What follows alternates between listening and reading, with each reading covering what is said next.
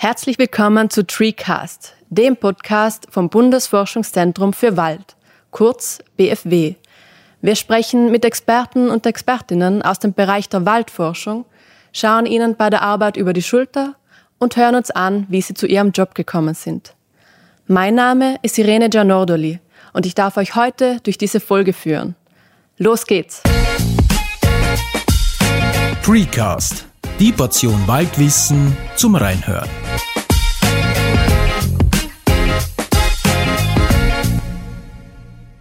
Heute bei uns im Studio zu Gast ist Gernot Hoch, unser Experte für Waldschutz.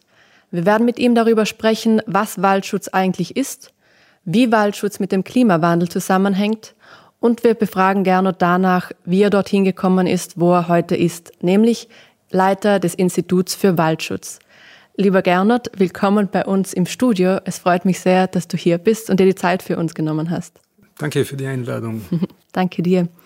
Ähm, ich habe dich vorab darum gebeten, etwas mitzunehmen, ein Objekt aus deinem Berufsalltag, etwas, was du mit deiner Arbeit verbindest. Kannst du uns dieses Objekt zeigen? Ja, sehr gerne. Also bei meinem Objekt handelt es sich tatsächlich um zwei Objekte, die aber sehr gut repräsentieren, womit wir uns regelmäßig beschäftigen. In beiden Fällen handelt es sich um Brutbilder wichtiger Forstinsekten. Das eine größere hier ist ein Brutbild des Buchdruckers, des wichtigsten Schadinsekts in Österreichs Wäldern. Das ist der Borkenkäfer, der Österreichs Forstwirtschaft derzeit oder in den letzten Jahren ganz großes Kopfzerbrechen bereitet, aber schon immer eine wichtige Rolle in unseren Wäldern gespielt hat. Das zweite mhm. hier ist ein Stück einer Esche. Da drauf sieht man Brutbilder des, Amerik äh, des asiatischen Eschenprachtkäfers.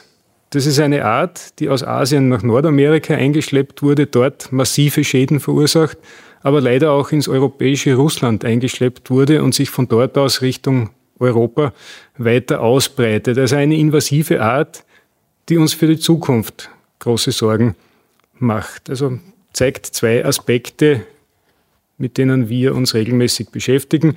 Da die Tatsache, dass ich diese Brutbilder mitgebracht habe und keine Käfer, zeigt auch einen weiteren Aspekt unserer Arbeit. Wir arbeiten oft diagnostisch und mhm. müssen in detektivischer Arbeit herausfinden, wer jetzt tatsächlich an diesen Schäden, vor, die wir im Wald vorfinden, schuld ist. Und da helfen uns solche Spuren recht oft mhm. weiter. Also ich sehe schon, eure Arbeit ist sehr vielfältig ähm, für unsere Zuhörer und Zuhörerinnen. Ein Bild davon werdet ihr auf unserer Instagram-Seite sehen vom Bundesforschungszentrum für Wald. Da werden wir ein Foto davon posten und ihr könnt euch die Fraßspuren nochmal genauer anschauen. Gernot, ich habe schon kurz angesprochen, du bist Leiter vom Institut für Waldschutz. Kannst du uns in einfachen Worten erklären, worum es da genau geht? Es ist nämlich so, wenn man Leuten auf der Straße die Frage stellt, was sie sich unter Waldschutz vorstellen, da glauben viele, dass ihr euch in der Arbeit an Bäume drankettet und richtige Aktivisten seid und Aktivistinnen. Aber wie schaut es jetzt ja, also wirklich aus? Wir ketten uns nur sehr selten an Bäume an, wenn es gerade vielleicht eine Versuchsanordnung erforderlich macht. Also nein, im Normalfall nicht. Äh, wir rennen auch nicht bewaffnet durch den Wald, um diesen vor irgendwelchen Bösewichten zu mhm. schützen. Der Waldschutz beschäftigt sich mit verschiedensten Aspekten der Waldgesundheit, da wiederum in erster Linie mit Faktoren, die diese Gesundheit beeinträchtigen. Das können Insekten sein, wie die vorher besprochenen Arten. Das können pilzliche Krankheitserreger sein. Das können aber auch abiotische Dinge sein, wie Luftschadstoffe. Also in diesem ganzen Bereich ist der Waldschutz tätig. Mhm. Kannst du uns das nochmal in einfachen Worten erklären? Vielleicht jetzt auch anhand mit dem Buchdrucker, mhm. einem Borkenkäfer. Wie schaut da die Arbeit im Waldschutz aus, so im Alltag? Bei unserem BFW geht es um, um verschiedene Aspekte dann rund um so einen um so einen Schadfaktor. Beim Beispiel Buchdrucker etwa machen wir Monitoring. Wir sind dafür zuständig, die Schäden, die dieser Käfer in Österreich verursacht, aufzuzeichnen und zu mhm. dokumentieren. Also da bekommen wir Meldungen aus der Praxis und wir sammeln diese. Weiters bringen wir Wissen über diesen Buchdrucker an die Leute beziehungsweise in den Wald. Das heißt, es ist wichtig zu informieren, aufzuklären, die forstliche Praxis, breitere Öffentlichkeit, aber auch die Forstbehörden. Und drittens machen wir angewandte Forschung rund um diesen Buchdrucker, also Fragen zur Biologie oder zu besseren Management- und Kontrollmethoden. Also klingt so, als wärt ihr auch sehr gut vernetzt schon im, in der Forstbranche, aber vielleicht auch mit der breiten Öffentlichkeit. Also wenn ich jetzt, Entschuldigung, wenn ich unterbreche, aber wenn ich jetzt so persönlich im Wald ein Problem mit Borkenkäfer habe, wie komme ich da auf euch? Google ich da nach was Bestimmtem? Also wenn man ein ganz konkretes Problem mit Borkenkäfern im Wald hat, ist sicher die Forstbehörde vor Ort mhm. der erste Ansprechpartner. Wenn man irgendeine konkrete Frage hat, die jetzt dann uns betrifft oder einen Schaden, den man genauer diagnostiziert haben möchte, ist ein Blick auf die Webseite des BFWs und dann das Institut für Waldschutz mhm. hilfreich. Wir bieten Diagnoseservice an oder man kann uns auch anrufen und bestimmte Fragen mit den Expertinnen und Experten am Institut besprechen. Klingt so, als wäre man bei euch gut aufgehoben. Ähm, eine Frage vielleicht noch, dass man das zusammenfassen kann. Warum jetzt Waldschutz? Wie betrifft jetzt eure Forschung die zukünftigen Generationen? Wenn wir gerade dieser Tage verfolgen, wie die äh, die, die, die Ansprüche der Öffentlichkeit an den Wald sind im Hinblick auf dessen Funktion im Klimawandel, mhm. dann hat Waldschutz da drinnen auch eine ganz zentrale Rolle, denn der Wald wird seine Funktion als Kohlenstoffspeicher nur dann erfüllen können, wenn er auch in einem guten Gesundheitszustand ist. Und wir sehen ja gerade in Zeiten des Klimawandels, dass viele Schädlinge mehr an Bedeutung gewinnen, weil die mhm. Bäume geschwächt sind. Oder wenn wir den über den Klimawandel hinausschauen, den globalen Wandel insgesamt sehen, weil eben Wälder durch invasive Schadorganismen bedroht werden. Mhm. Okay, und wie betrifft eure Forschung oder der Waldschutz den Alltag von Jugendlichen und jungen Leuten? Der betrifft den Alltag von jugendlichen Menschen in dem Sinne, dass auch diese ein Bewusstsein für die Waldgesundheit mhm. entwickeln müssen. Einerseits vielleicht das Wissen haben sollen, dass es manchmal Situationen gibt, wo es menschliche Eingriffe in den Wald braucht, mhm. wo die Forstbewirtschaftenden eingreifen müssen, um ein stärkeres Ausmaß von Schädigungen zu vermindern oder zu, ganz zu verhindern. Und andererseits auch, äh, dass es invasive Schadorganismen gibt, deren Einschleppung in unsere Gebiete es zu verhindern gilt oder wenn sie da sind, die wir eindämmen müssen. Und da kann jetzt wirklich jeder und jede selbst was dazu beitragen. Mhm. Zum Beispiel, indem man keine pflanzlichen oder tierischen Souvenirs aus anderen Gegenden mitnimmt und so vielleicht unbeabsichtigt neue Schadorganismen einschleppt. Oder ganz simpel, wenn man einen Campingtrip irgendwo im Gelände macht, dass man mhm. die Ausrüstung reinigt, bevor man sie in ein anderes Gebiet weiter mitnimmt. Mhm. Also Thema Globalisierung spielt bei euch eine große Rolle. Das spielt eine ganz zentrale Rolle. Und wenn man diese, diese treibenden Faktoren in der Waldgesundheit anschaut, dann ist es einerseits der Klimawandel, der die Wälder, die, die Bäume vor enorme Herausforderungen stellt. Und der zweite wichtige treibende Faktor ist diese Globalisierung, in dem immer wieder neue Organismen mhm. irgendwo auftauchen. Und das geht wahrscheinlich immer schneller. Oder früher war es so, dass mit der Schifffahrt schon Arten verschleppt wurden. Heute jeder von uns kann in eine Flieger einsteigen und wie du schon angesprochen hast, aus dem Urlaub gleich ein kleines Präsent, genau. eine Pflanze der Mama, Papa mit nach Hause bringen. Oft wahrscheinlich von vielen gut gemeint. Ich glaube, viele, wie du schon sagst, haben nicht das Wissen, dass sie da gerade vielleicht eine Art verschleppen. Wäre so das Worst-Case-Szenario. Also die allermeisten dieser Einschleppungen sind bestimmt unbeabsichtigt mhm. Passiert, ja. Aber wie du sagst, ja, das ist einerseits die zeitliche Dynamik, weil es eben schneller geht, man ist schneller an den verschiedensten Orten und es ist aber auch das wesentlich gestiegene Volumen, wenn man vergleicht, was Schiffe in der ersten Hälfte des 20. Jahrhunderts transportiert haben mit mhm. Containerschiffen von heutzutage, sind einfach ganz andere Warenmengen im Umlauf und überall können blinde Passagiere mit an Bord sein. Und oft geht es ja auch nicht nur um die Pflanze, die transportiert wird. Bei euch geht es ja viel auch um Pflanzenkrankheiten, um mhm. Pilze. Oft sieht man ja gar nicht, was man eigentlich mittransportiert. Das ist es. Gerade bei Pilzen kann es sein, dass eine Pflanze zu dem Zeitpunkt noch keine Symptome zeigt und die mhm. erst dann entwickelt.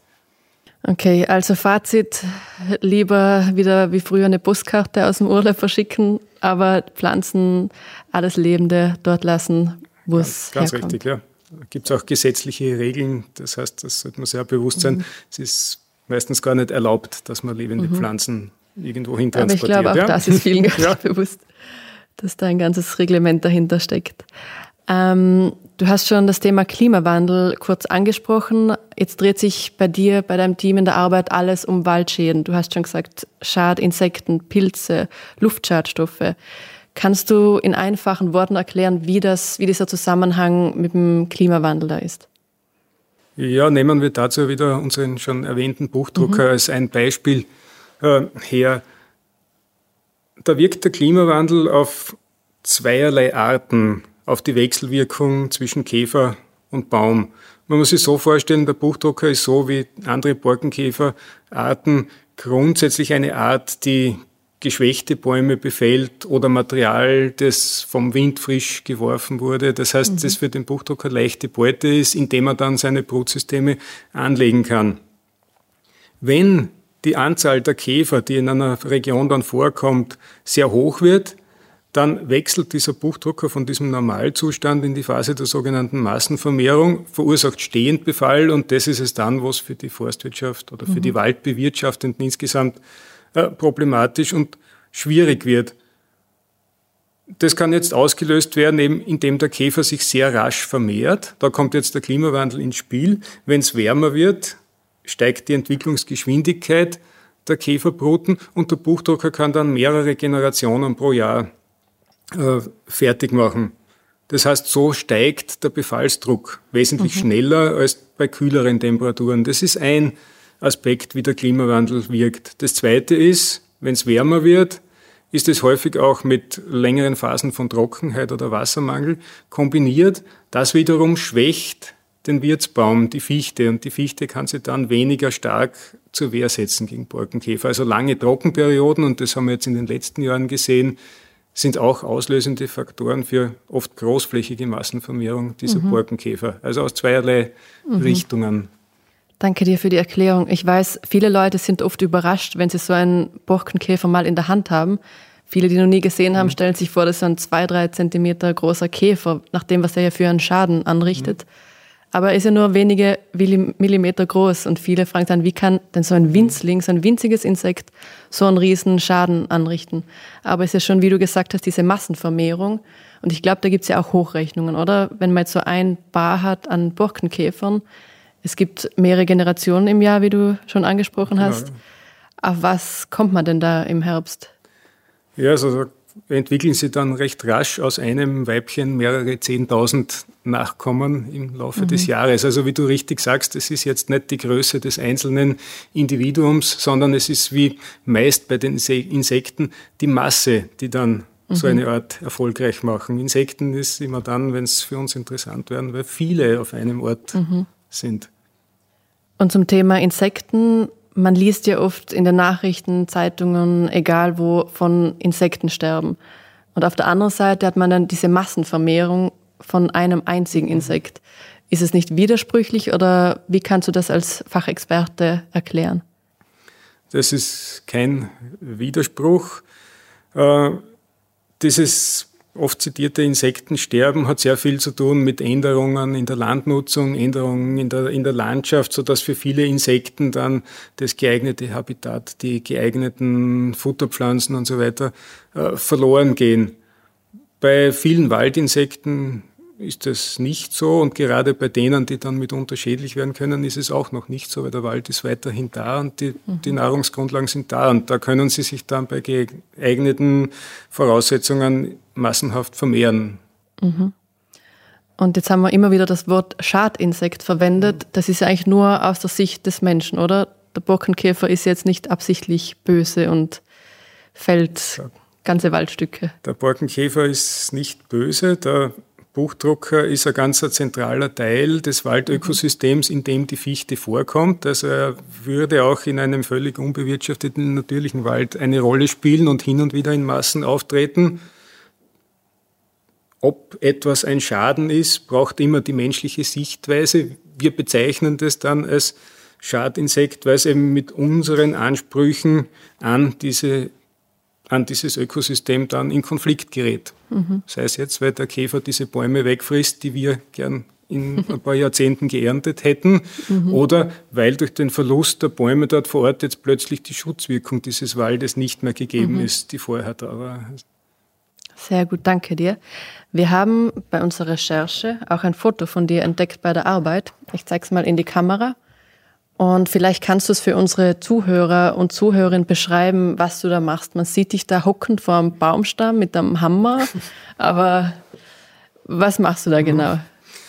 Ja, das ist aufgenommen bei Auswertungsarbeiten zu einem großen Versuch, wo wir uns angeschaut haben, wie verschiedene Behandlungsmethoden von Holz dann auf die Entwicklung von Borkenkäfern darin mhm. äh, sich auswirken. Die zerlegt da gerade so ein befallenes Bloch, um Brutsysteme freizulegen und die dann weiter zu analysieren. Das Bild zeigt, man ist oft im Freien. Mhm. Es zeigt auch, man hat es dann manchmal mit größeren Mengen von Versuchsmaterial zu tun. Und es zeigt auch, dass wissenschaftliche Arbeit nicht nur bei uns, aber auch bei uns sehr häufig Knochenarbeit, indem wir viel zählen, wiegen und anschauen mhm. muss. Jetzt ist so, siehst du dich selbst eigentlich als Wissenschaftler? In Österreich ist es so, es gibt eine große Skepsis mhm. bezüglich der Wissenschaft. Viele sehen Wissenschaftler, Wissenschaftlerinnen so als eigene Randgruppe der Gesellschaft. Und ich habe vor kurzem gelesen, viele Wissenschaftler oder Wissenschaftlerinnen sehen sich selbst gar nicht als Wissenschaftler oder Wissenschaftlerin. Wie ist es bei dir? Also ich sehe mich schon als Wissenschaftler. Ich und als Teil der Gesellschaft. Und als Teil der Gesellschaft. Das ist gerade das Spannende bei uns am BFW, dass wir hier ja auch so am, am Schnittpunkt zwischen mhm. Wissenschaft und Anwendung dieser Wissenschaft stehen. Das heißt, ich bin mir sehr wohl bewusst, dass die Gesellschaft immer dann einen Anspruch hat, wozu brauchen wir das, was mhm. machen wir das. Ganz wichtig. Aber aus meinem Werdegang her komme ich auch aus der Grundlagenforschung. Also ich habe jahrelang mhm. Sachen gemacht, die extrem spannend waren, mhm. aber wahrscheinlich mich und eine Handvoll andere Leute interessiert haben. Und, Na, aber ich bin jedenfalls ja. Wissenschaftler, äh, wissend, dass es empirische Forschung braucht. Also wir können allerhand glauben und annehmen, aber mhm. wir brauchen dann Hypothesen, wir brauchen Experimente und wir brauchen Daten, damit mhm. wir wirklich Wissen generieren können. Mhm. Sehr gut. Weil du gerade schon deinen Werdegang angesprochen hast, kannst du es uns in wenigen Etappen beschreiben, wie du jetzt dort bist, wo du heute bist, nämlich Leiter von einem Institut? Mhm. Ja, nach der normalen Schulkarriere in einem Bundesrealgymnasium. Also schon mit wissenschaftlichem, naturwissenschaftlichem Charakter? Ja, also mit mhm. Schwerpunkt auf naturwissenschaftlichen Fächern in der österreichischen Provinz. Bin ich dann nach Wien gekommen, habe Forstwirtschaft mhm. studiert und habe mich im Laufe des Forststudiums dann für Fragen der Waldgesundheit und im Speziellen dann für die Forstentomologie begeistert. Mhm. Ja, habe Schon eine kleine Nische, oder? Es gibt nicht viele, wie du schon Also eine relativ hast. kleine Nische, mhm. ja. Ja, dann Dissertation an der Uni für Bodenkultur abgeschlossen und wie es dann für wissenschaftliche Karriere sich gehört, Postdoc im Ausland, dann wieder mhm. zurück an die BOKU. Wo warst du da im Ausland? Ich war in den USA, in Illinois, für einen mhm. Forstwirt vielleicht etwas untypisch, inmitten von Mais und Sojabohnen, totalen Flachland, aber mhm. das hat zu meinen damaligen wissenschaftlichen Arbeiten sehr gut mhm. gepasst. Würdest du das weiterempfehlen oder war es viel Mühe, Arbeit dorthin zu kommen? Wenn jemand für die Wissenschaft brennt, dann kann ich es auf jeden Fall empfehlen. Man braucht Ausdauer, mhm. Durchhaltevermögen, weil man halt oft auf unsicheren Posten und kurzfristigen Verträgen sitzt. Mhm. Und weil du schon angesprochen hast, du warst schon in einem naturwissenschaftlichen Gymnasium, waren das immer schon deine Lieblingsfächer? Biologie, Forstentomologie, es dreht sich bei dir viel um Insekten, Pilze. War das immer schon so, dass als Kind du schon gerne in der Natur warst und dich damit beschäftigt hast? Biologie hat mich sicher immer schon interessiert, auch in der Schule oder auch schon vorher als Kind war ich eben sehr viel unterwegs und habe mhm. Sachen gesammelt und versucht zu bestimmen. Bin allerdings, muss ich sagen, familiär nicht vorbelastet. Das heißt, ich habe mir das dann wirklich eher selbst mhm. erarbeitet. Habe in der Schule aber durchaus vielfältige Interessen, nicht nur im naturwissenschaftlichen, technischen Bereich, sondern auch für Literatur und Kunst großes Interesse mhm. gehabt. Aber also breit gefächert, aber doch deine Nische dann gefunden. Das jedenfalls, ja. Mhm. Weil wir jetzt schon bei den jungen Leuten waren, gibt es eine Empfehlung, die du an junge Leute hast? Es ist ja so heutzutage, viele Junge interessieren sich sehr für Green Jobs. Sie wollen eine Arbeit mit Sinn. Kannst du da eine Empfehlung abgeben? Machen. Ja, ja. Na, Green Jobs ist ja sehr breit, genau, sehr breit, sehr breit gefächerte Sache. Aber, so Aber das, das, das, Spannende an der Sache ist es, dass man es meistens irgendwo in einer Kombination eben aus naturwissenschaftlich-biologischen, technischen, aber auch sozialwissenschaftlichen oder wirtschaftswissenschaftlichen Sachen zu tun hat. Äh, das hat den großen Vorteil, man kann einmal bei der Ausbildung recht breit beginnen in all mhm. diesen Sachen, merkt dann vielleicht, wo man Schwerpunkte setzen möchte und wo man sich spezialisieren kann. Mhm. Also wenn ich denke, die Uni für Bodenkultur bietet da beispielsweise sicher ein gutes mhm. Portfolio an Studienmöglichkeiten in mhm, dem da Bereich. Da gibt es ein breites Spektrum. Mhm. Also die BOKU kannst du empfehlen, Auslandserfahrung kannst du empfehlen und sich eine Spezialisierung auszusuchen. Ja, das wird, also ja, Auslandserfahrung in, in jedem Fall, mhm. auch schon während des Studiums. Das habe ich damals nicht gemacht, aber so Sachen wie Erasmus-Programm mhm. ausnutzen ist sicher eine Horizonterweiterung für jede und jeden, die das macht. Sehr gut, danke dir für diese Empfehlungen. Ähm, wir haben dann noch ein Word-Rap für dich vorbereitet. Das heißt, ich stelle dir kurze Fragen Du kannst mit einem Wort antworten mhm. oder einem kurzen Satz. Ich fange mal an mit der ersten Frage. Gibt es bei dir eine Berufskrankheit als Forstentomologe? Ja, ich kann nicht durch den Wald gehen oder am Wald vorbeifahren, ohne nach kranken oder geschädigten Bäumen Ausschau zu halten. Das macht dann also mitunter mit sozial schwer kompatibel. Also wenn man mit dir wandern geht, bleibt man bei jedem dritten, vierten Baum stehen? Nicht bei jedem dritten, vierten Baum, aber es kann passieren, dass ich dann plötzlich im Unterholz verschwinde. okay. Ähm, was magst du an deinem Beruf am meisten? Dass ich sehr viele interessante Dinge, Sachen, Phänomene sehe mhm. draußen, aber mit sehr vielen interessanten Menschen, sowohl in der Wissenschaft als auch in der praktischen Waldbewirtschaftung in Kontakt bin. Mhm. Was magst du am wenigsten? Ja, als Institutsleiter ist man doch mitunter mit sehr viel Administration so beschäftigt, das nicht immer nur mhm. erfreulich ist. Kann Oder man, man hat große Budgetlöcher zu stopfen. Okay. Das kann man nicht. Das ist eine wesentliche Führungsaufgabe und, und, und es ist Teil dieses an sich wieder sehr ja, bereichernden und tollen Jobs, ein Institut leiten zu können. Mhm. Glaube ich. Wie viele seid ihr in eurem Institut mittlerweile? Wir sind derzeit 29 Personen. Was du als Wissenschaftler im Außendienst immer im Auto mit dabei hast, was wäre das? Das ist eine kleine Hacke, ein gut schneidendes Messer, mhm. eine Lupe und Sammelgefäße. Mhm. Also das machst du dann auch in deiner Freizeit? Nicht immer, habe nicht, ich nicht immer. immer okay.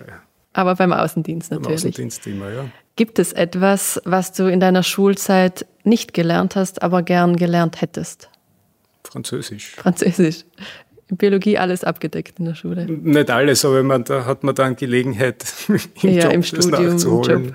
Mhm. Wärst du jetzt nicht Forstentomologe geworden, was wärst du dann wohl geworden? Lokführer. Lokführer? Nein, viel unterwegs. Nein, mein, mein, Großvater war Lokführer und so okay. hat als Bub die Faszination für die Eisenbahn. Mhm. Da. Aber da hättest du auch das Internationale und könntest umherreisen. ja. Was? Ja. ja.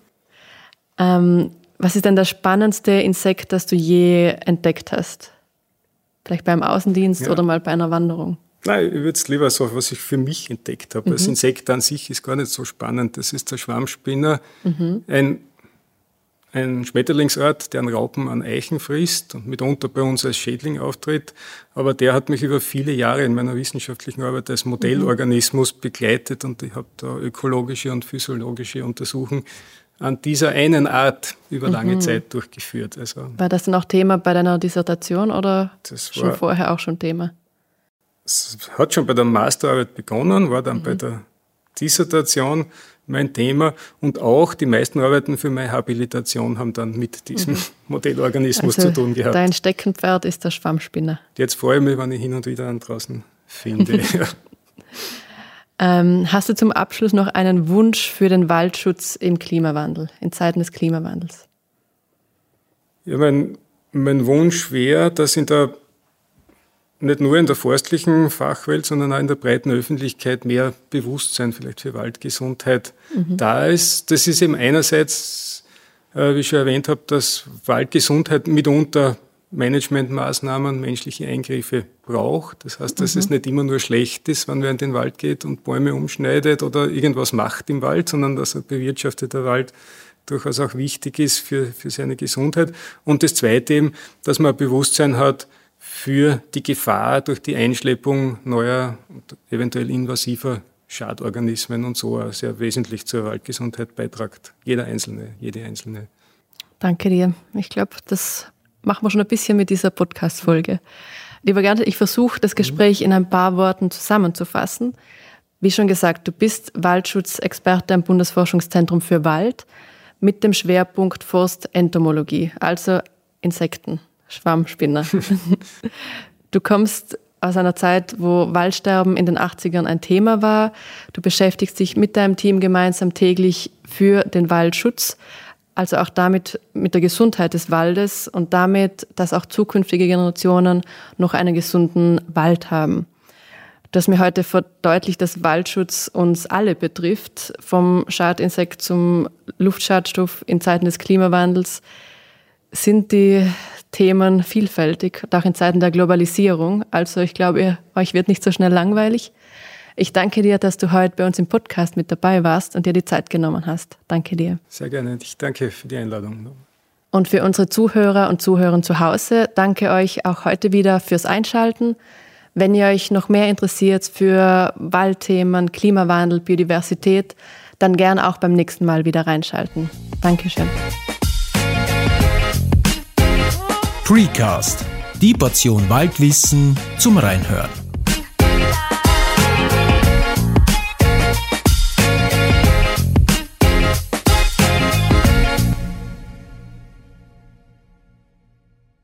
Mit Unterstützung von Bund, Ländern und Europäischer Union.